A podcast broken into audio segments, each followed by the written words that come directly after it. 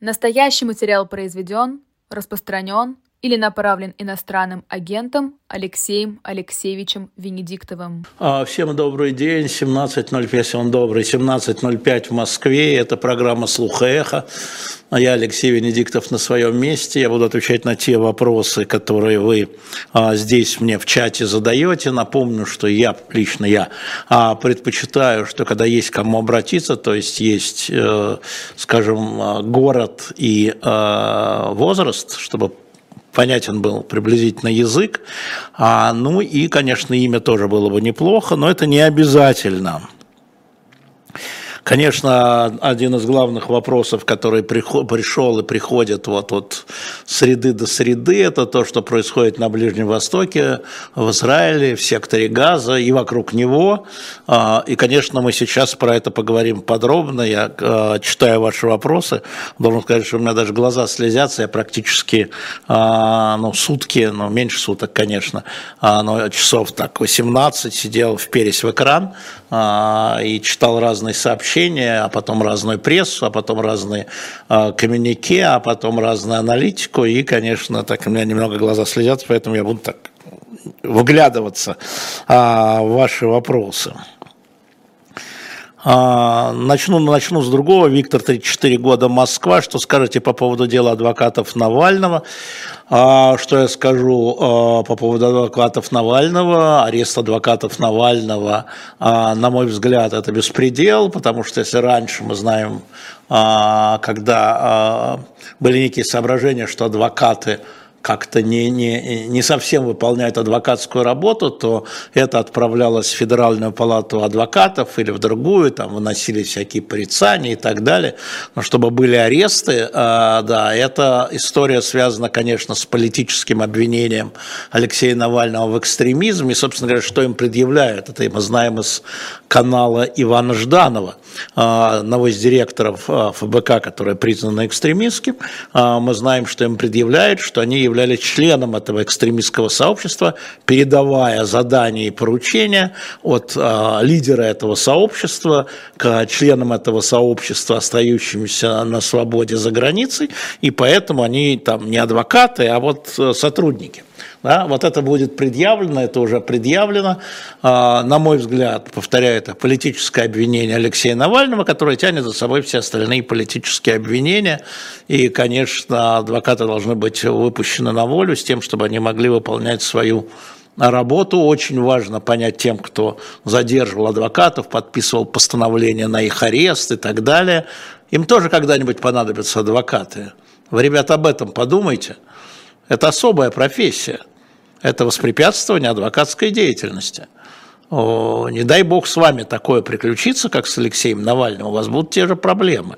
Этого не стоило делать. Так что я поддерживаю адвокатов, тем более, что э, одного я знаю, господина Ковзева, Вадима Ковзева, да, он очень профессиональный адвокат, то, что я слышал про Алексея Липцера тоже, я не знаю про Ивана Сергунина ничего, но думаю, что... Да, еще что важно сказать, что Иван Сергунин и Алексей Липцер, два адвоката, которые были арестованы, уже год не представляют Алексея Навального, это он сам сказал, то есть они не имели с ним свидания, не могли передавать ни ничего от него на волю в течение года. Поэтому э, эта история, это, конечно, история э, крайне затруднить э, защиту Алексея Навального. Я бы это связал с тем, что, видимо, варится еще какое-то дело, чтобы к его 19 годам мало, э, ну, Карамурзы 25, да, что-то готовится, и поэтому нужно было вывести адвокатов из дела. Кто-то уехал, как Ольга Михайлова, и а, Александр, по-моему, Федулов, да. Но сейчас у него новый адвокат Леонид Соболев, который сегодня был на процессе и вошел в дело, но это дело становится опасным. Это касается не только Алексея Навального, это в принципе касается каждого из нас, кому когда-нибудь может потребоваться адвокаты. Поэтому адвокатов надо защищать. Защищая адвокатов, вы защищаете, собственно говоря, сами себя. Я бы сказал так. Извините, у меня тут какой-то... Все, справился.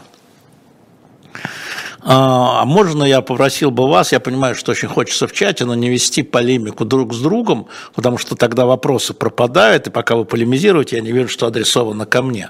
Просьба такая в течение 50 минут воздержаться от этого, а, иначе я не могу а, сделать. Иларион из Орла, 56 лет. Можно ли Израиль назвать страной пособников террористам после подтверждения бомбежки больницы в Газе? А, а, давайте поговорим про бомбежку в Газе, потому что, а, потому что, видимо, вы в Орле не следите так внимательно, как я. Вот, я просто обращаю на это внимание. Давайте посмотрим, попробуем разложить это, как любят слушатели «Эхо Москвы» или посетители, постоянные посетители нашего YouTube-канала, не покричать лозунги, которые тут иногда возникают, а, а попытаться разобраться в том, что нам известно на сегодняшний день, и а, с моей точки зрения, какие важные вещи нужно пока, сегодня на 17 часов, я напомню, а, будет Совет Безопасности. А, кстати, только что пришло сообщение, что Израиль передал все материалы, касающиеся того, что произошло в больнице в Газе, членам Совета Безопасности. Наверное, они будут озвучены, будем следить по Совету Безопасности конкретно материал. Давайте поймем, что сегодня на 17.10 понятно. Во-первых, понятно, что были погибшие гражданские. И это может вызывать только сочувствие и сострадание. Неважно, к чьим семьям они принадлежали, они гражданские. Дети, женщины, старики, гражданские вообще. Те, кто без оружия, не комбатанты. И здесь нужно выражать вне зависимости от национальности или принадлежности сочувствие – и сострадание. Это первое и, может быть, самое главное, когда мы это кладем в базу, когда это мы кладем внутрь, дальше мы можем уже э, спокойно, насколько это возможно, разбирать эту ситуацию. Это первая история. Да? Погибшие, безусловно, есть. Теперь давайте мы посмотрим, потому что огромное число ночью, огромное число псевдоинформации, мы там уже вычисляются и фейковые фотографии, фотографии прошлого года, позапрошлого года, позапозапрошлого года, да, а, вот они все, вот давайте мы сейчас про это забудем, мы не будем, а, я, конечно, готовился, не будем про это говорить, а, да, потому что, ну, они ушли. Есть большое сомнение в количестве убитых. И хотя вот сегодня уже Минздрав Палестины э, или сектора Газа, я так и не понял, все-таки есть палестинская администрация, есть сектор газа. В секторе газа а, правительством, ну, правительством, правящей силой является Хамас, а в, на западном берегу реки Иордан палестинская национальная администрация. А, поэтому все-таки будем делить. Называет количество погибших от, от этого, сейчас будем говорить о возможности удара, мы говорим пока о жертвах. Называли 800 человек, 900 человек, только что Министерство здравоохранения сказало 471 человек. Это число сомнительно, потому что э, сегодня утром были опубликованы и фотографии места удара, и э, видео, которые снимали в первую очередь арабские журналисты и российские журналисты государственных агентств, сейчас к этому вернусь. А, вот а, та история, которую мы видим, не дает нам права говорить о сотнях погибших. Это все равно плохо. Погибшие мирно – это плохо все равно, но, конечно, давлеет количество погибших, число всегда давлеет. И поэтому давайте тоже пока скажем, мы не знаем. Мы не знаем. Это второе. Третье, что, наверное, важно – а когда ты смотришь на эти фотографии, я посмотрел очень внимательно видео, которое снимал российский журналист Тартас, он просто снимал там, ходил. А, сейчас я про это тоже скажу. Место удара, еще раз повторяю, не ночное, а уже утреннее, под солнцем. А, место удара, я сейчас не говорю ракетного, бомбы или падения ракеты, не говорю чьей, заметьте, специально не говорю пока, это парковка. Это парковка, а, на которой стояло два десятка машин. А кинетический удар, ну, видно на машинах, да, которые сплющены, перевернуты, три автомобиля. Никакая а, многотонная бомба, никакая а, современная ракета да, а, не может вызвать тако, такие мелкие. Там, и я это тоже опубликовал в своем телеграм-канале, видна эта воронка. а, ну, посмотрите сами, да, она сантиметров 30 в глубину. А, значит, здания вокруг этой парковки, здания комплекса больницы не повреждены. Значит, дальше журналист ТАСС заходит в здание и показывает нам его изнутри. Стены стоят, крыша стоит, перекрытия стоят, окна выбиты. А, таким образом, а, такой силы удара, который привел бы к нескольким сотен погибшим, не было.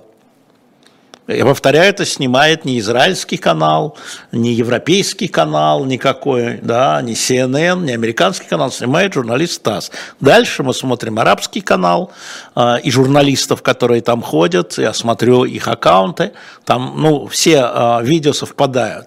Здание больницы стоит, это комплекс здания на самом деле, оно не обрушено, а стены, перекрытия, крыши стоят. Поэтому я, это радостная новость, она заключается в том, что, видимо, жертв гораздо меньше гражданских которые внутри больницы. По-моему, это совершенно очевидная история. Нет больницы, а, Антон из Самары, 37 лет, не разрушена. Нет. Еще раз, нет. И повторяю, я ссылаюсь на арабские записи и на записи ТАСС, Российского государственного агентства, понятно, кому сочувствует. Это все стоит, да? А, поэтому я повторяю, так, хорошая новость в том, что жертв, наверное, много меньше, хотя они есть, еще раз сочувствую. Теперь вопрос, кто ударил. Ну, здесь мы знаем а, противоположные заявления. Это вот точно дело тех, кто должен расследовать это, я написал еще до того, как была позиция Израиля, как только вчера а, появилось сообщение Хамас о ударе по больнице, я опять высказал то, что я высказывал всегда по поводу а, Украины. Я говорил о том, что да, надо зафиксировать факт удара, и да, надо, что, и надо его публиковать, а дальше специалисты должны исследовать и расследовать кто же все-таки ударил. И на сегодняшний день мы видим позицию Хамас, который говорит, что это прилетела такая ракета или такая бомба а, с такими-то последствиями. Но про последствия я уже сказал. И мы видим а, показания, а, заявления израильской армии и видим некоторые расследования разных а, расследователей, которые расследуют вот такие удары по Украине, ну и по России, которым есть больше доверия на самом деле.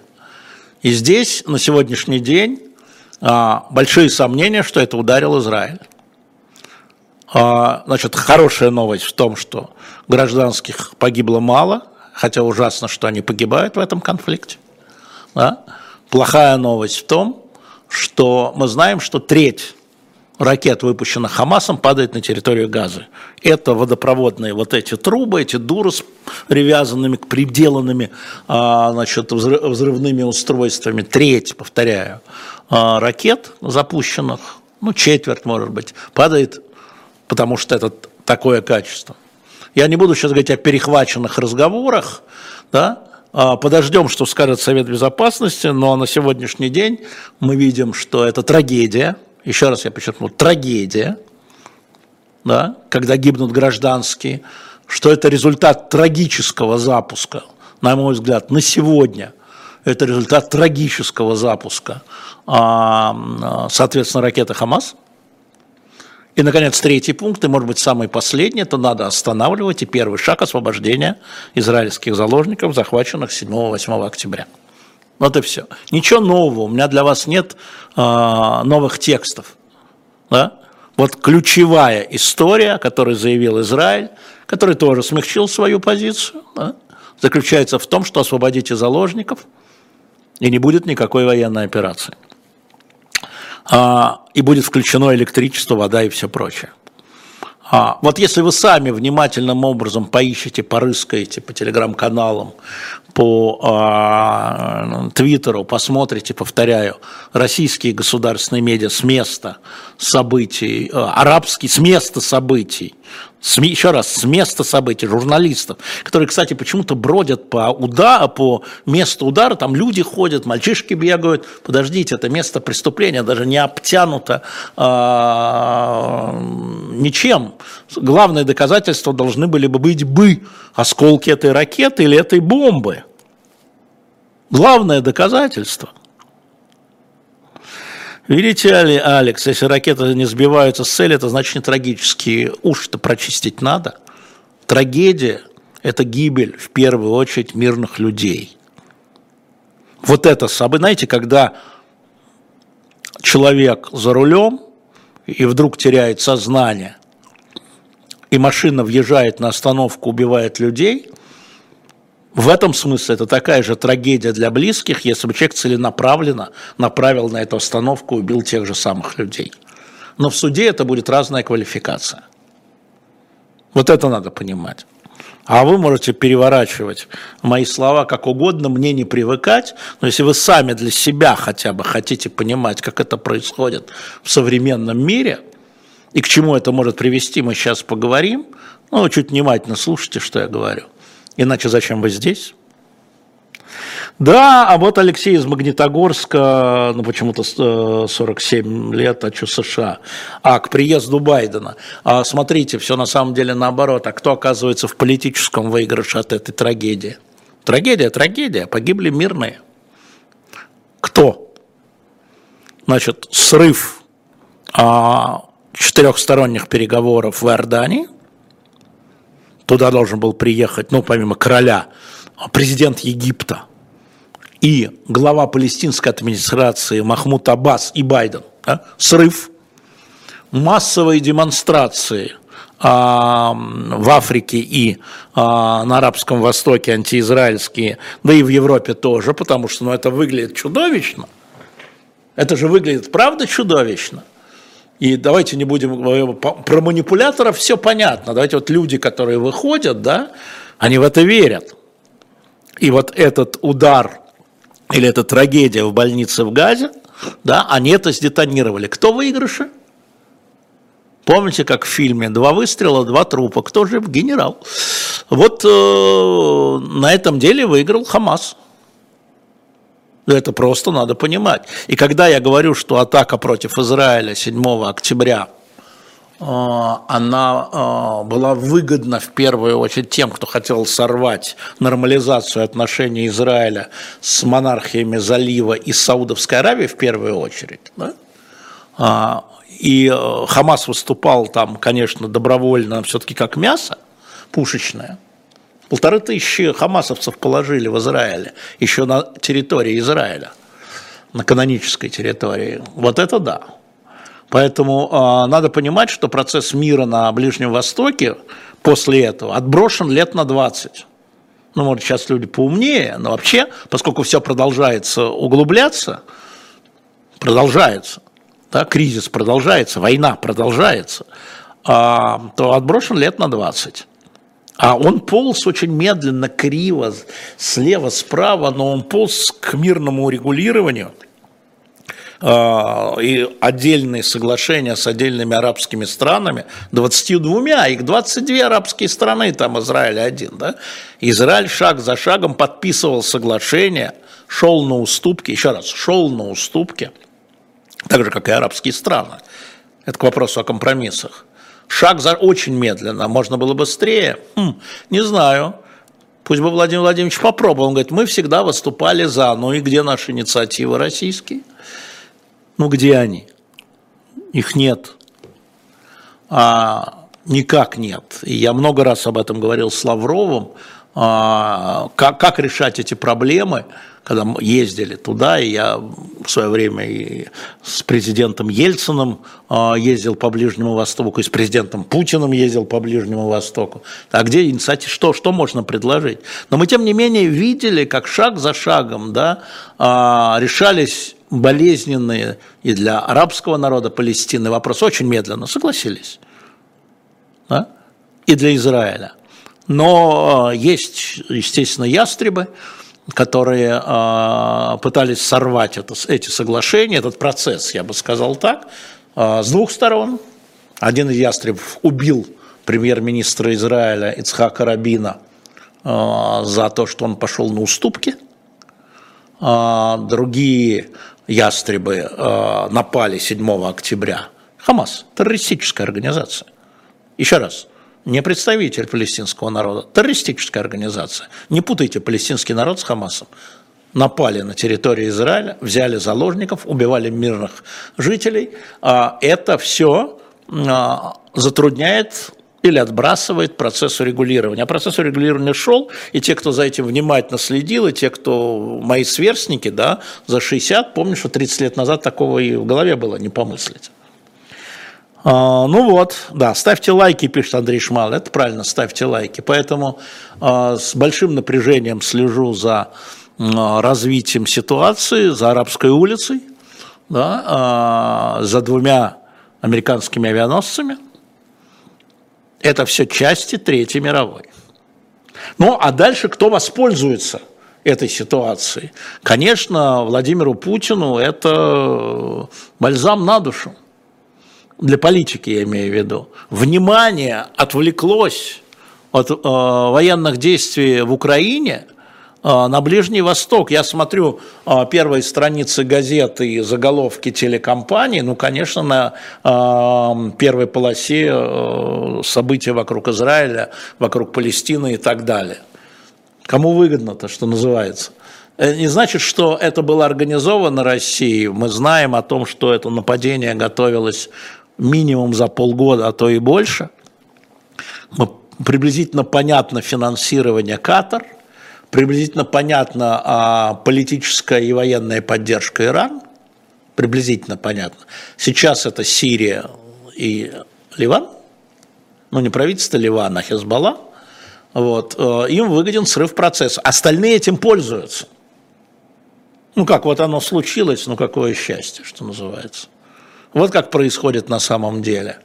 А, я знаю, что а, отдельные страны ведут напрямую переговоры через посредников, не напрямую, а, но напрямую, имея в виду не через Израиль, а напрямую переговоры о освобождении собственных заложников, потому что очень много людей с двойным гражданством или просто граждан других стран, которые в частности вот приехали на этот фестиваль, рейв-фестиваль, а, были захвачены, поэтому Франция через свои возможности, а, США через свои возможности, испанцы через свои возможности, они ведут э, эти переговоры. Потому что номер один, я считаю, что сейчас номер один, что даст возможность выдохнуть, да, и остановить, это, это заложники. Это заложники, это освобождение заложников. Еще раз напомню вам, что э, рядовой шалит, который был захвачен, э, рядовой израильской армии был захвачен Хамасом и был обменен на 1027 э, палестинских арестованных и осужденных террористов, именно осужденных, они были выпущены, и один из них возглавлял сейчас атаку 7 а, октября на Израиль. Аль-Кади, он, а, судя по сообщениям израильской армии, был убит в ходе а, вот этой операции, но тем не менее это факт. И поэтому внутри Израиля идет сейчас дискуссия, на что можно пойти для освобождения заложников, но это вечная дискуссия. Вы помните, что в России, значит, там, ну, возьмем три главных события, которые были по захвату заложников. Это был Буденов сначала, а потом это а, была Дубровка, и потом был Беслан. В двух случаях Дубровка, Беслан а, был штурм и освобождение заложников с гибелью части заложников. А в Буденовске а, там тоже погибали заложники, там тоже был сначала протоштурм такой, который не удался роддома, а затем был обмен, даже не да, обмен – были выполнены некие условия, в результате которых заложники были освобождены.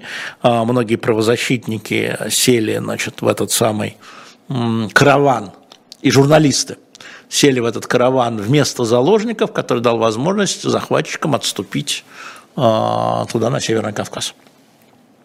В общем, эта история очень непростая, и а, те, кто когда-нибудь, хоть когда-нибудь вел хоть какие-нибудь переговоры по обмену или возвращению, они должны понимать, и они понимают, они профессионалы – Э, есть же такая профессия, даже переговорщик, смотрите кино, что это очень трудное дело, тем более, что израильские заложники уведены, которые уведены в газу, значит, они в разных туннелях, я думаю, что они рассредоточены по этим 130 а, туннелям, там какое-то безумное количество километров бетонированным, да, и они тоже могут погибнуть в ходе военной операции, это тоже сдерживает военную операцию Израиля.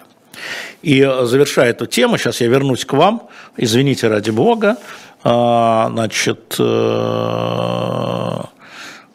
а, книги, которые мы выставили, это была ваша просьба, некоторые писали мне, а, значит, э, три книги «Тайная история израильских точечных ликвидаций» Бергмана – а, истории Израиля Аниты Шапиры и самые яркие дерзкие операции израильской секретной службы Моссад.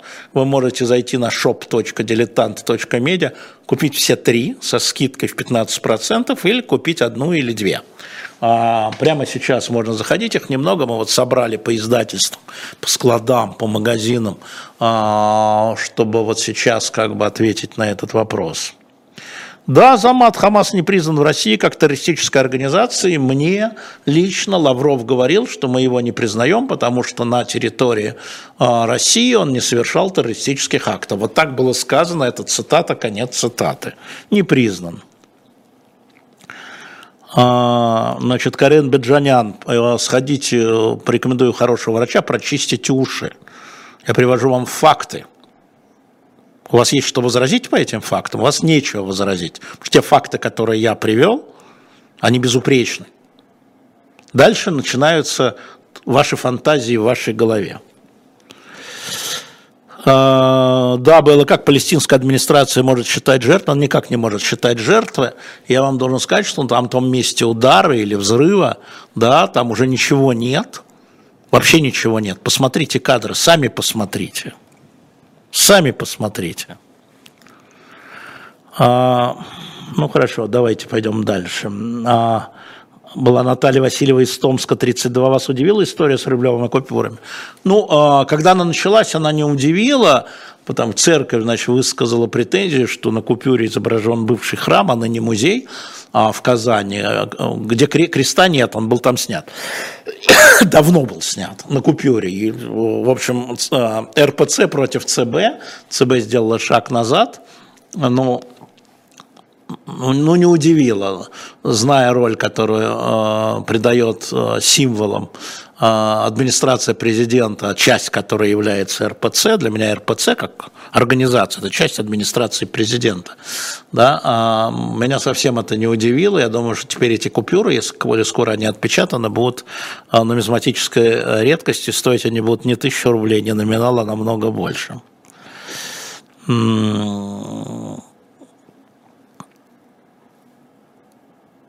Так, Павел Захаров. Э, про удар по Константиновке не знаете, а тут уже для вас все понятно. Я как раз сказал, Павел, ничего не понятно. Как вы слушаете, Павел?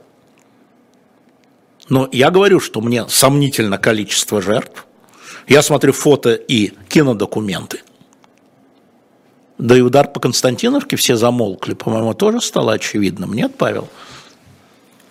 И если вы будете так ко мне обращаться, мы вас забаним. Да, держите себя в руках, пожалуйста. А, так, э, привет всем из Чебоксар. Ну, ребят, вот вы что мне сейчас пишете? Все остальные вопросы ушли наверх, пока я вам отвечал. Давайте вопросы а, на суда, пока заходите на shop.diletant.media, покупайте книги. Кстати, вот в этих книгах, я их читал, все три, вот в двух из них, это Бергмана, да, «Восстание убей первым» и «История Массада», Миха, Микаэля Белзахара и Несим Мишаля, там очень много о провалах израильской разведки.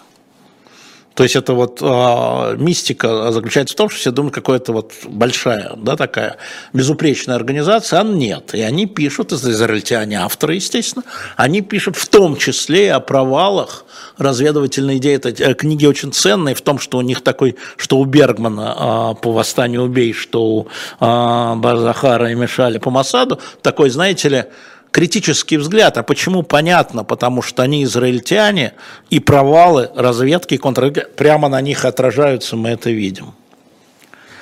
А, вот, э, поэтому мы будем сейчас немножечко, а я сейчас тут э, заблокирую разных людей, которые просто э, здесь мне спамят на самом деле. А, не хочу. А, я как житель Сибири оскорблен высказыванием Маргариты Симонян. Ну, послушайте, это дурость какая-то, просто глупость, чего она сказала. Глупость, понимаете? Причем с точки зрения физики это ровно так. А с точки зрения политики, ну как можно над собственным населением проводить такие эксперименты? У нас такое было в Советском Союзе. На самом деле. Лайки не забывайте ставить. А, Бориса Надеждина, ну да, попозже позовем Тимофей, конечно, когда станет э, идти движение. Понимаете, сейчас многие что заявляют, но когда начнется процесс э, выдвижения кандидатов, ну мы всех позовем, включая Владимира Путина. Другой вопрос, придут или нет, но уж точно и Надеждина позовем, и Зюганов. А придут они или не придут, чтобы вы могли задавать им вопросы, да, безусловно. А, Даниил Габитов из Екатеринбурга, что а, Орбан делал в Китае. Его пригласил председатель Си на этот самый длинный шелковый путь, который, в общем-то, направлен в Европу и дальше. А, поэтому Орбан был приглашен, приехал, и, конечно же, и Путин, и Орбан воспользовались тем, что могут сесть и переговорить и там был не только Орбан, там было много разного рода президентов. Китай – это тоже центр мира, скажем так, в широком смысле слова. А, и туда съезжаются естественным образом масса а, руководителей государств, э, европейских в том числе.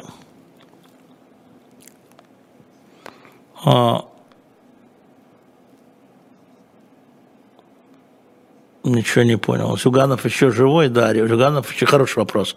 А, Зюганов еще живой. Наталья опять из Томска. Вы отвечали на вопросы в анкете Алексея Навального? Ну, конечно же, нет.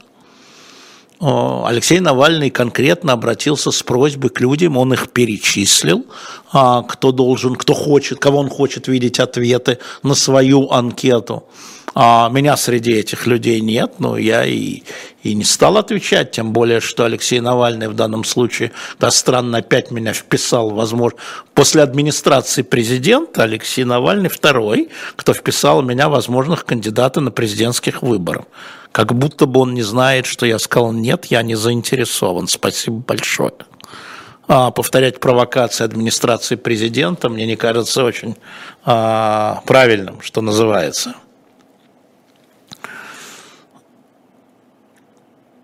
Рома 34 года, как удалось уговорить Ивана Жданова прийти на живой гвоздь? Ну, я не знаю, это делают продюсеры, никаких запретов нет. А почему, собственно говоря, а, Ивану Жданову или там Марии Певчих, или там Леониду Волкову не приходить на живой гвоздь? Вас уже почти миллион, 963 тысячи подписчиков. Но это нормально для политиков приходить на большие аудитории. Мне кажется, что это очевидно. Поэтому продюсеры молодцы, хвалите их. Все, что я могу вам сказать.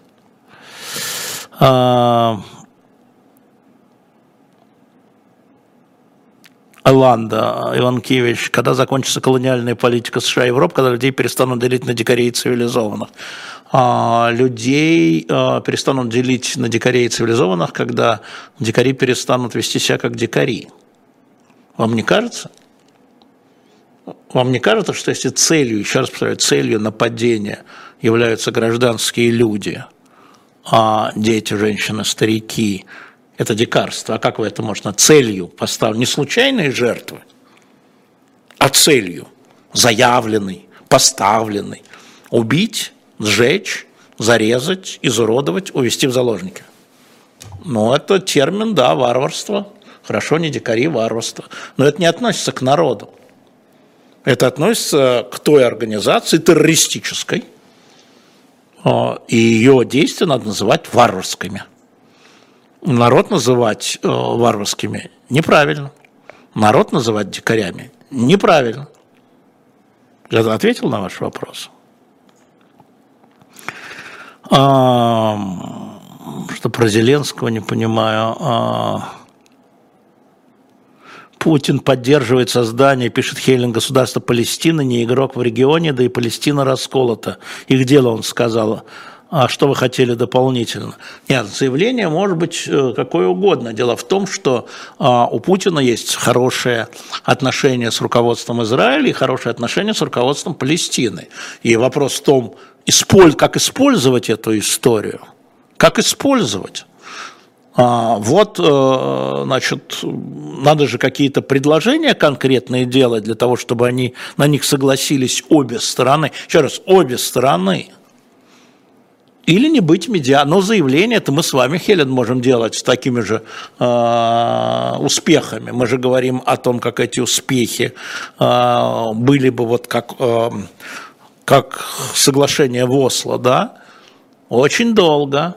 Ну, давайте я про другое сейчас.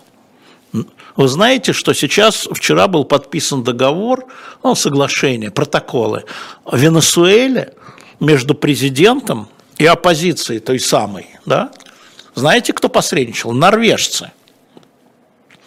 И они сейчас пытаются, э, чтобы вот это противостояние прекратилось, и чтобы правительство и оппозиция вышли на выборы под международным контролем, и чтобы в Венесуэле прошли честные выборы. Норвежцы. Венесуэла, Норвегия. Что такое? Они смогли? То же самое, кстати, в Осло. Ан смогли? Ну, хорошо бы, чтобы Россия что-то смогла в этом смысле. А, так, я, вы знаете, что я не хочу, на что я не хочу отвечать и не буду отвечать, это на религиозную составляющую. Она, конечно же, присутствует. И, конечно же, а, внутри а, существует исламский фундаментализм, безусловно. И, конечно же, а, есть солидарность на основе религии. Мы это видим, скажем, по Кадырову. Россия занимает одну позицию, Кадыров другую. И понятно почему. И я думаю, что люди, которые исповедуют ислам, в своем абсолютном большинстве больше сочувствуют, я не говорю поддерживают, больше сочувствуют той стране. Даже террористической организации Хамас. Даже так. А, но мне не кажется, что это является главным в этом противостоянии. Поэтому я никогда не, на это не делал. Сашка, 63 года. Как вы отнеслись к удвижению Муратова на президентских выборах? Кто его спросил? Вот кто его спросил? А, возможно, это подстава на самом деле. Ну, спросили бы чего. Телефоны есть, уточнили бы. Но этого не сделано было. А, а, так, интервью с европолитиками планируется? Да, планируется, но сейчас вот как-то ореол, знаете ли, не до того, что называется, им было, и им, и мне. Я вот говорил а, вам, я когда ездил там две недели назад по Европе, у меня там была часть таких встреч, ну, в том числе значительных, а, естественно, речь про Россию и Украину. Но мы попали в Карабах, и те же самые люди, которые, извини, у нас сейчас Карабах – ну, сейчас, Карабах, извини, Карабах. А потом в субботу, когда я был в Париже, Израиль. Все. А, да, конечно, заблокируем, нет никакого вопроса, если вы думаете, что нас, э, когда люди, а тем более просят заблокировать, но мы не можем отказать э, это. Минск. Почему люди, Павел, почему люди так сложно понимать основные человеческие законы, не убей, не лги и так далее? А, ну, потому что а, люди оказываются в очень тяжелой ситуации очень часто, когда а, убий, запятая, лги, кради, они считают единственно возможным выходом. И а, для того, чтобы этого не было, это было бы не так, я имею в виду в политическом плане, я не имею в виду в частном, нужно, чтобы общее условие атмосферы было абсолютно нетерпимо, не просто записано в священных книгах, к убийствам, к лжи и так далее. А, так, друг, с, друг, с другом разговариваете, не могу. А, Генриетта, если бы у вас была возможность, кого бы вы предложили в президенты России, вы знаете, а, Генриетта, я бы сначала у этого возможного кандидата спросил бы, а ты готов в нынешних условиях, не вообще в нынешних условиях, выдвигаться? И только потом бы назвал его фамилию на самом деле. А, так, на записке советского адвоката Поли Алексей, не знаю этой книги, но посмотрю, что такое, что за эта история. Геннадий Черниченко волнуется 18 марта, 17, наверное, будет электронное голосование, а в некоторых регионах России, в тех, которые оно было, оно и будет. По-моему, я не очень сейчас слежу, но, по-моему, расширение не предвидится, потому что а, власти, в отличие от вас, с сомнением относятся к электронному голосованию. Да, гуляю по Таганке, слушаю Венедиктова осень вечер. Могу вам только позавидовать. Я себя не слушаю, по Таганке не гуляю, но осень вечер. Это правда, но-но. А, Денис из Кишинева, это наиболее мрачные времена по ваш, на вашей памяти? Ну, по острой фазе, наверное, да. Но я вам могу сказать, наверное, хороший вопрос, Денис. Но я вам могу, конечно, сказать, что вот э, лично для меня по мрачности очень серьезные были времена Первой Чеченской войны. Ну, сначала а, значит, кризиса мятежа 93 -го года, потом Чеченской войны 94 -го года. Потому что была надежда, может, был свет, была надежда – у людей был огонь в глазах, люди работали. А, Россия вступала в разные международные организации, открывались границы, а, открывались архивы, исчезла цензура. И потом первый слом для меня внутри все-таки был мятеж, хотя, конечно же, это был мятеж Рудского. А, Хазбулатова, да, а, а потом Чеченская война, где вот та самая власть, которая, казалось бы, должна была бы двигаться по европейской модели, вот, она пошла в колониальную, чудовищную, с огромным количеством мирных жертв войну. Я там оказался внутри, я это про это рассказывал много раз, несколько эпизодов было. А, Что не могу простить Явлинского, он чуть не сделал меня заложником. Вот эта вот история а, Григорий Алексеевич ее знает хорошо, когда в декабре 94-го поехали туда, в Грозный, значит, э, вынимать заложников. Кстати, не женщин, а детей, а российских офицеров, захваченных в плен – и от которых оказалась российская армия. То есть с точки зрения армии они не были офицерами, они были гражданскими людьми. А, и в какой-то момент, э, когда Явлин сказал, ну хорошо, давайте вот мы останемся заложниками, а вы их отпустите, я похолодел. Я похолодел. Может, поэтому я так внимательно отношусь к институту заложничества, и когда мне предлагают принять участие там, в обмене или в освобождении, я, несмотря на то, кто предлагает, я всегда соглашаюсь. Когда есть ресурс, конечно, и есть права. А, вот, ну вот похолодел, вот мрачное такое, ну там было, ну вообще вот это было, да. Ну и, конечно, когда 24 э, февраля, это вот вторая история, может быть, чудовищная, я бы сказал, катастрофическая. А, А, почему Слава из Нижнего, а почему Беслан и Норд – это ошибка правительства, а взрыв колонны беженцев и бомбежка больницы – сопутствующий ущерб. А, смотрите, это мое правительство, это история, имеется в виду Беслан Нордос, еще до конца не разобрана, никоим образом не ставим под сомнение мужество Альфы, которая туда входила – против террористов, но решение принимала же не Альфа.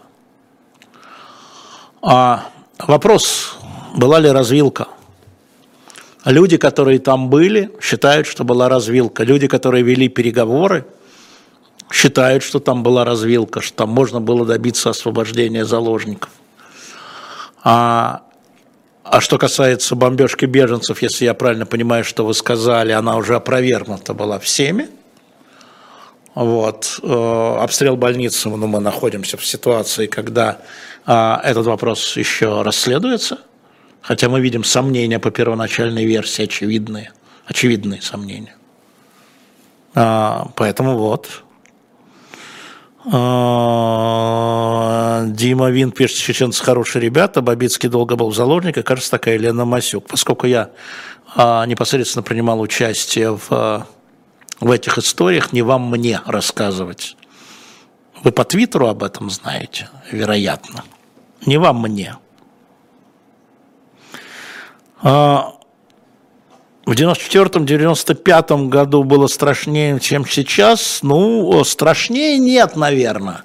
А, Виктор, наверное, не страшно. То есть мне было страшнее, когда я был не в Москве, а в Грозном, конечно, страшнее физически, чем сейчас. Вот. Но, а, наверное, сейчас, тогда, наверное, это многими воспринималось как случайность или издержки, как это не страшно звучит – а сейчас это такая, знаете ли, такой тренд, и в этом смысле страшнее. Я бы так ответил на, ваш, на ваш вопрос. Хотелось бы библиография об Израиле, пишет Анна, ее политические институты. Ну вот в этой книге, а, кстати, история Израиля от истоков сионистского движения до интифады Аниты Шапира, под которой у нас стоит сейчас на shop.diletant.media, а, там есть этот кусок, не надо брать вам тогда все три книги, если вас не интересует спецслужбы Израиля, интересует именно создание политических институтов, а, зайдите и купите на эту книгу отдельно, она стоит там отдельно. Кстати, фильм «Голда» про Голду Мейер, он хорошее кино на самом деле, а я понимаю, что оно пиратское сейчас в России. Я не люблю пиратство, сейчас отвечу про пиратский был вопрос, повинюсь. А, вот, но найдите Голду, я посмотрел, найдите там тоже, тоже кое-что понятно про институты. То есть там очень тщательно это было. А пиратский вопрос, наверное, вы знаете, что фильм а, Александра Николаевича Сакурова «Сказка» А, не получил прокатного утверждения, а, прокатного удостоверения, практически запрещен. Я его видел дома у Александра Николаевича, он меня позвал, я к нему съездил, посмотрел дома у него на большом экране. Замечательное кино, хочу вам сказать, замечательное кино. И когда он появился в пиратстве, я выложил в свой канал а, считаю, что оказываю услугу Александру Николаевичу, хотя я против пиратства, но тем не менее. Александр Николаевич мне написал, что я не прав, что есть авторское право, что плохой перевод перебивается. Я тут же стер, извинился.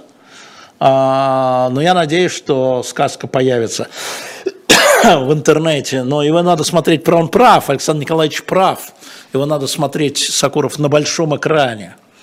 Это такая, это такая важная вещь для людей, которые хотят задумываться, которым все ясно, можно не смотреть. А,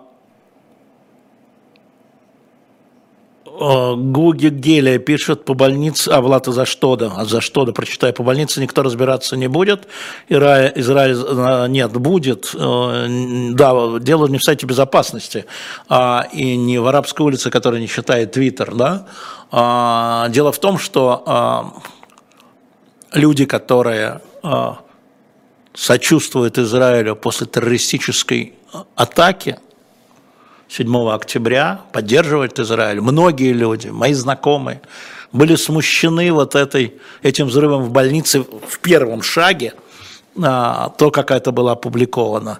Мирные жители, какая разница между убитым израильским ребенком и палестинским ребенком? Да никакой. А вот, и поэтому очень важно, чтобы именно для этих людей, которые сомневаются, именно для этих людей, которые сомневаются, дорогой Влад, должна быть внесена ясность в эту историю. Потому что те, кто изначально... Понимаете, я проводил голосование в первый же день атаки а, кто поддерживает Израиль, кто поддерживает Хамас, а кто а, кладет на обоих или не знает. У меня получилось, что 25%, там 65% Израиль, 2% Хамас, 7%, если я правильно сейчас помню, не знают, а остальные 25% они делают обе стороны равными. И здесь надо в этом разбираться, и об этом нужно говорить. Я с вами, хотя бы из Ашдода, не согласен, а, хотя я не согласен с вами, но потому что надо разбираться и говорить. А что касается Александра Кривица Бучи, в Буче ведется расследование. Может, вы не знаете про это? Расследование еще идет. И э, все должно быть опубликовано. И не надо махать здесь флагами. Потому что так же, как вы говорите, так же Хамас говорит, да что там расследовать, в больнице все ясно ударили, 500 а, погибших или 800 погибших. Что там расследовать? Не надо ничего расследовать. Вот не надо ничего расследовать, это Хамас. И вы сейчас занимаете его сторону. Вот. Много людей, да, не понимают, э, как, это, как они живут. Они уже живут в своих пузырях, у них всегда будет виноват там Израиль, или Армения, или Азербайджан, или Хамас. У Хамас террористическая организация, да, и она несет ответственность а, за то, что происходит сейчас, безусловно. И за то, что происходит сейчас с палестинским населением Газа тоже. Но есть конкретный случай, всегда конкретный случай – его надо расследовать и исследовать, безусловно. А, Сергей пишет из Москвы, как относитесь к Кедме Дмитрию Саймсу. А, на мой взгляд, это абсолютно пропагандистские истории. Они вот, в отличие от нас с вами, не желают видеть сложности ситуации и не желают видеть выхода ситуации, кроме как бомбить. Неважно кого. Так, эм, да, э, Юрий Фонарев, э, не надо только писать капсом, нужно стараться убедить человека, который сомневается в нынешней ситуации. Удавалось убедить очень многих. Те, кто сомневаются, не те, кто изначально знает, где правда и как нужно. Очень многих.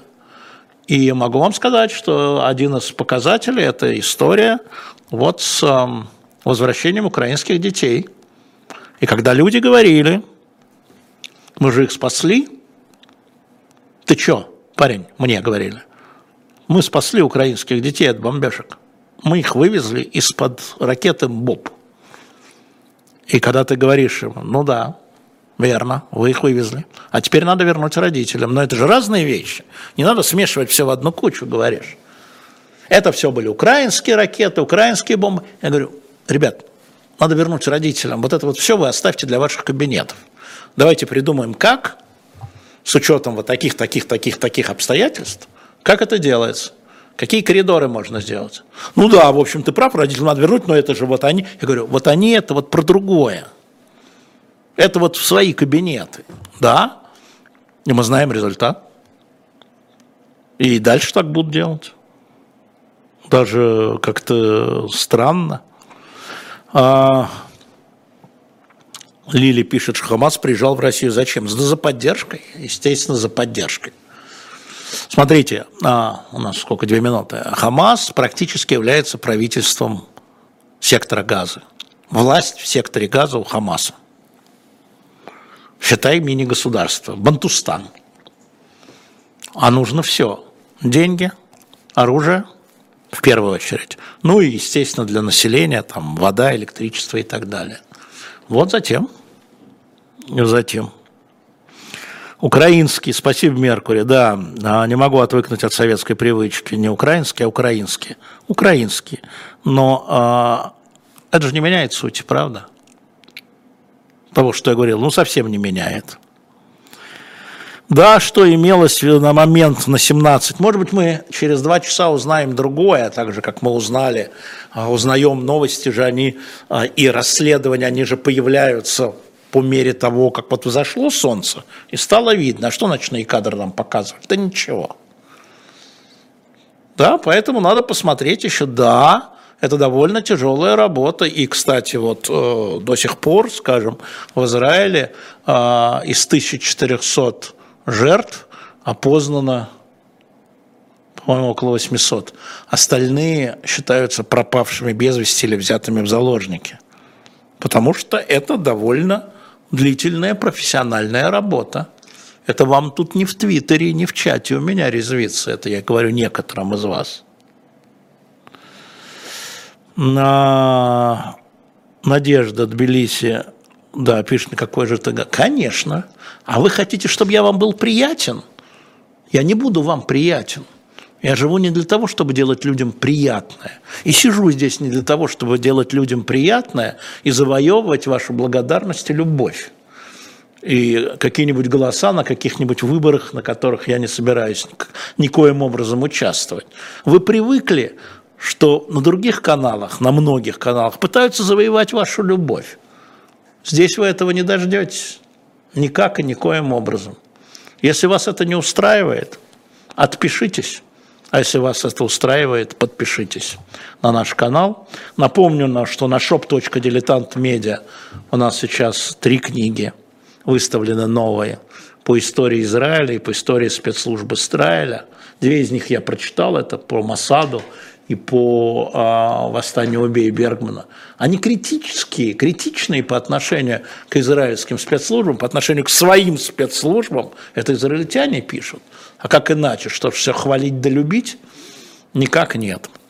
Дорогие друзья, спасибо вам большое. Напомню, что сейчас в цене победы а, у Виталия Демарского Руслан Сулеймена в Турции во Второй мировой войне.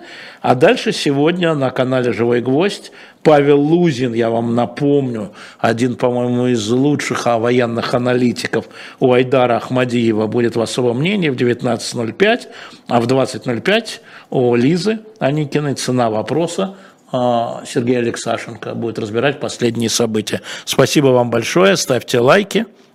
Не забывайте, подписывайтесь на наш канал, немного осталось до миллиона. А, так оно и будет. Тем, кому не нравится, еще раз говорю, мы здесь не клубникой торгуем.